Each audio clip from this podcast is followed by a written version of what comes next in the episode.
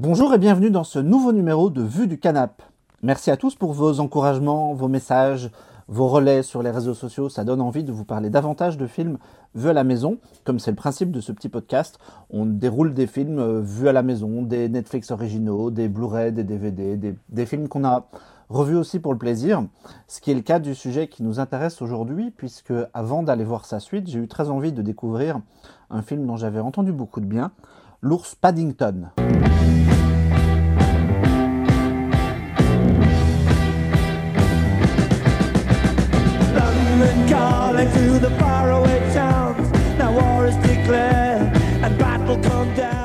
Je sais que Jean-Victor avait déjà évoqué le film dans une chronique papier au moment de la sortie, mais comme je l'ai découvert et que j'ai vraiment vraiment apprécié, je me suis dit que c'était l'occasion d'un petit podcast audio rapide. Alors Paddington, à l'origine, c'est un personnage de la littérature enfantine anglaise qui a été créé en 1958 par un monsieur qui s'appelle Michael Bond et qui a écrit plein plein plein de petites histoires rassemblées dans une quinzaine de bouquins, le tout illustré où on raconte comment euh, Paddington est un ours arrivé du Pérou à la gare de Paddington, du coup, à Londres, dont il euh, récupère le nom. Il est recueilli par une famille bien bienveillante et bien anglaise, et il va tenter de devoir trouver sa place dans, dans la société à travers tout un tas de petites scénettes. Ça, c'est pour le bouquin. Le film reprend le même principe, si ce n'est que derrière ça, il va falloir gonfler une histoire, écrire un scénario, par... et là, il est question euh, d'une méchante qui veut attraper Paddington pour l'empailler et le mettre au musée d'histoire naturelle.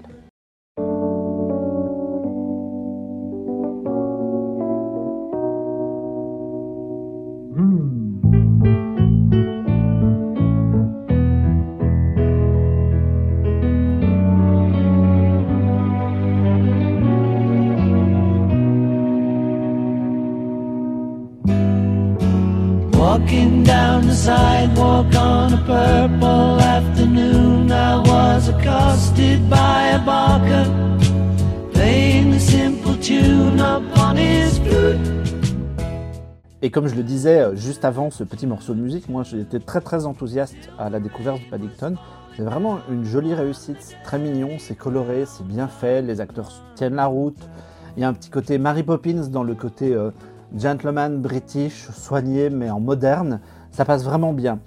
Et euh, voilà, d'après ce que j'ai pu lire, le, début du film reprend les, premières histoires de manière bien fidèle, jusqu'au délire avec euh, la marmelade d'orange dont les ours raffolent grâce à un explorateur qui l'a amené jusqu'au Pérou, et euh, jusqu'au fait que l'ours Paddington et sa famille avaient l'habitude de se garder une tartine de marmelade d'orange sous leur chapeau en cas d'urgence.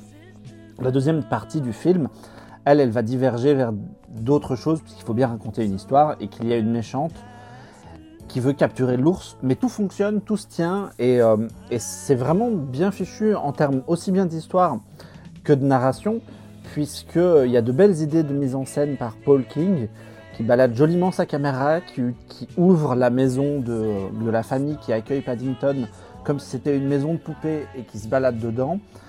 Et euh, tout ça est vraiment super intéressant et ça l'est d'autant plus que moi, ce qui m'a vraiment surpris et ce que j'ai vraiment apprécié, c'est qu'à aucun moment dans le film, personne ne perçoit l'ours comme un ours. C'est juste un étranger qui vient d'un autre pays. Alors c'est traité avec les mêmes égards et les mêmes différents regards qu'on peut avoir euh, su- sur l'immigration, mais jamais il y a eu ce côté oh mon dieu un ours c'est effrayant, on va pas pouvoir, euh, ça va nous poser un problème, on va pas s'en sortir, il va vouloir nous bouffer, on va devoir courir. Pas tout, rien de tout ça. C'est vraiment ici une histoire d'immigration et de du coup de tolérance, puisque toute l'idée c'est évidemment l'acceptation. Et euh, c'est rudement bien fait, sur- surtout que euh, Paul King en, profite pour rappeler que les, Anglais étaient un peu plus hospitaliers et polis qu'il y a quelques décennies, il y a quelques décennies que maintenant. Alors, même si euh, les Anglais restent toujours des gens vraiment très très accueillants quand on va chez eux. Et puis les amateurs de bon casting, ils trouveront leur plaisir puisque euh, en plus de Hugh Bonneville qui tient le rôle principal masculin, il y a Nicole Kidman et tout un tas d'acteurs qu'on a déjà vus ailleurs. Peter Capaldi, Peter Capaldi et Matt Lucas de Doctor Who, Jim Broadbent qu'on a vu partout, et en version originale, Ben Whishaw fait la voix de l'ours. Alors il s'en sort beaucoup mieux que son alter ego euh, français, donc si vous avez l'occasion de redécouvrir ce film privilégier la version originale. Et voilà, et tout ce petit monde va rempiler pour un second volet euh, avec Brendan Gleeson, une suite qui sortira en salle le 6 décembre prochain.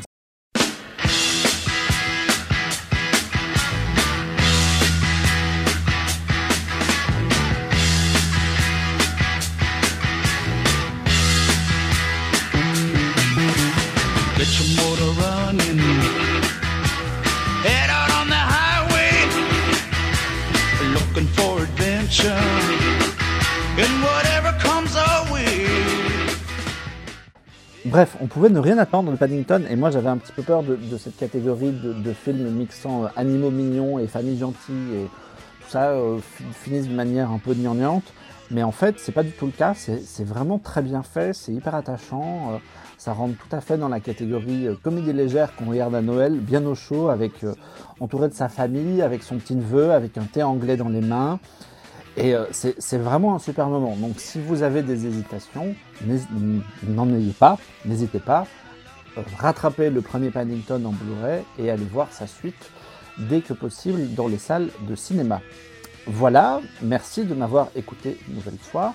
Merci aussi encore pour vos messages et vos encouragements.